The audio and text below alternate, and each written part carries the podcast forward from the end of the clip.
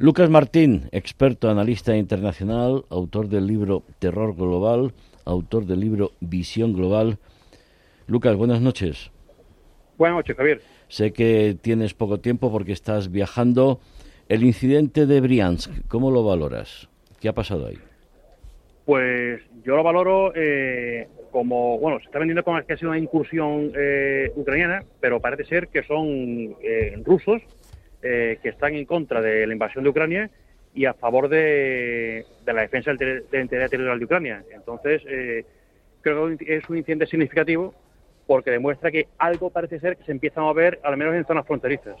Los ataques con drones cerca de San Petersburgo y Moscú también están en esa en esa longitud de onda o es que los ucranianos han conseguido eh, colocar drones en, esas ciudades rusas?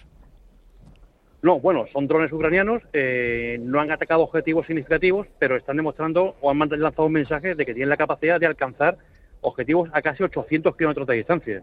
Eh, es un mensaje muy importante y yo creo que es más, es más un test probando esos nuevos materiales que tiene, desarrollados por ellos y que seguramente en las próximas semanas tengamos noticias o sorpresas por parte de ellos. El G20, ese breve encuentro entre Lavrov y Blinken, Lavrov también se ha visto con el ministro chino, hay eh, filtraciones al Washington Post de posible envío de munición y material de China. ¿Cómo, cómo valoras lo que está ocurriendo en, la India, en ese G20?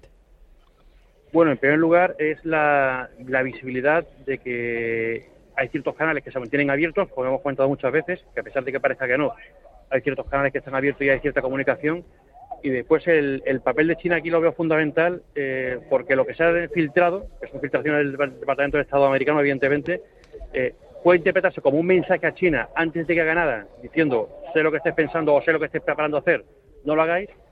Pero fíjate que yo lo veo también más como una forma eh, de salvar la cara a China, porque, digamos, al haber esa filtración, digamos que retiene a China de hacer lo que en teoría iba a hacer, China salva la cara y no se ve obligada o no se ve más forzada a, ayudar a Rusia. Creo que China está jugando un papel muy interesante eh, entre dos aguas porque hay ciertos intereses comunes eh, o convergentes entre Estados Unidos y China.